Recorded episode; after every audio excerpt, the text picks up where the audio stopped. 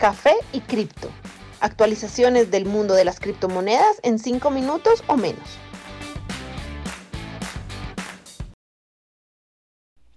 Buen día para todos. Por acá Miguel celebrando las grandes noticias de los últimos días. Bitcoin ha hecho historia una vez más, superando la barrera de 50 mil dólares finalmente. Un crecimiento del 6% en el último día lo sitúa a 52.200 dólares actualmente. En un momento estudiaremos el precio de Bitcoin más a fondo. Ether continúa estable alrededor de los 1.850 dólares, como lo ha hecho en los últimos días. No muestra debilidad y la anhelada barrera de 2.000 dólares puede ser desafiada muy pronto.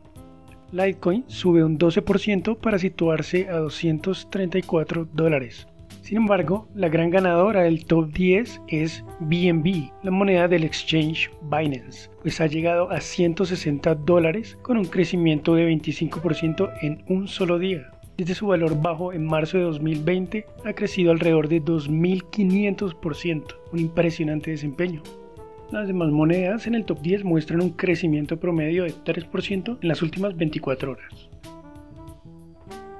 Bueno, pues sobra decir que la noticia más importante de los últimos días es el precio de Bitcoin, tras superar esta barrera de 50 mil dólares. Esto gracias al impulso generado por el anuncio de la inversión de 1.5 billones hecha por Tesla, además de que MicroStrategy anunció planes para conseguir 600 millones de dólares extra para invertir en la criptomoneda.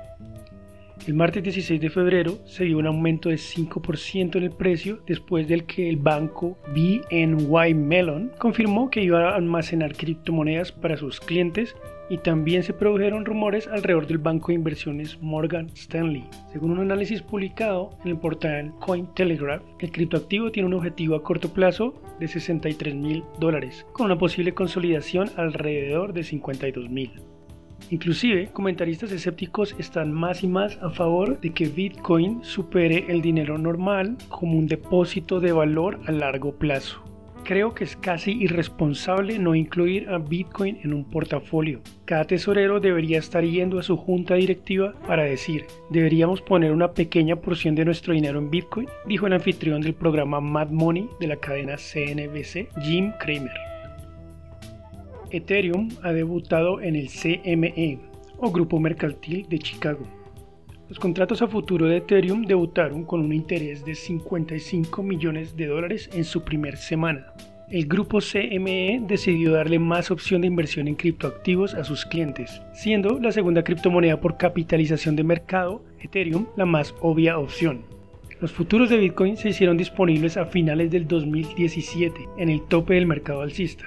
La situación es claramente muy distinta para Ether, pues el mercado alcista actual aún está lejos de terminar, especialmente teniendo en cuenta que muchos ponen el objetivo para este mercado en 10 mil dólares por cada Ether.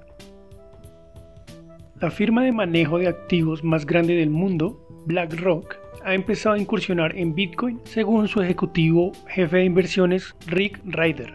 Cito, mi impresión es que la tecnología ha evolucionado y las regulaciones también, hasta el punto donde muchas personas creen que debería ser parte de su portafolio.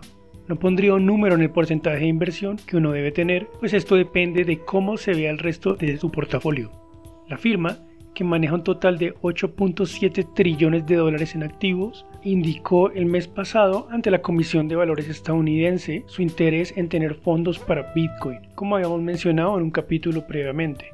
A finales de noviembre, Ryder indicó que Bitcoin podría potencialmente reemplazar al oro, porque es mucho más funcional que el metal.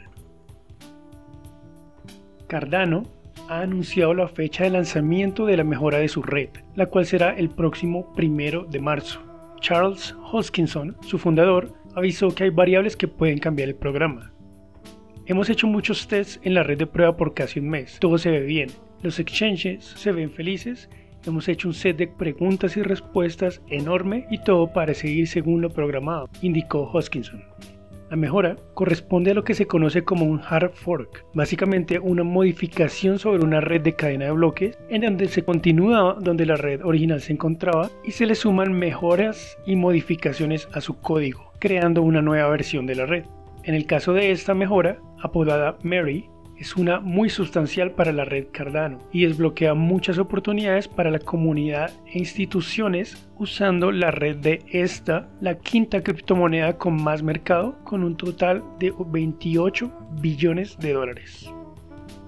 Hasta acá irían las actualizaciones para el día de hoy. No olviden pasarse por arroba café y cripto en Twitter y dejar sus comentarios y recomendaciones respecto al podcast. Tengan todos un gran día. Los artículos y análisis mencionados en este podcast no constituyen una recomendación u oferta de inversión ni una promesa de resultados futuros. Haremos todo lo posible para garantizar la precisión de la información incluida en este podcast sin asumir ninguna responsabilidad por cualquier información faltante o incorrecta. Las operaciones con criptomonedas implican un elevado riesgo, incluyendo pérdida parcial o total del capital invertido y pueden no ser adecuadas para todos los inversores.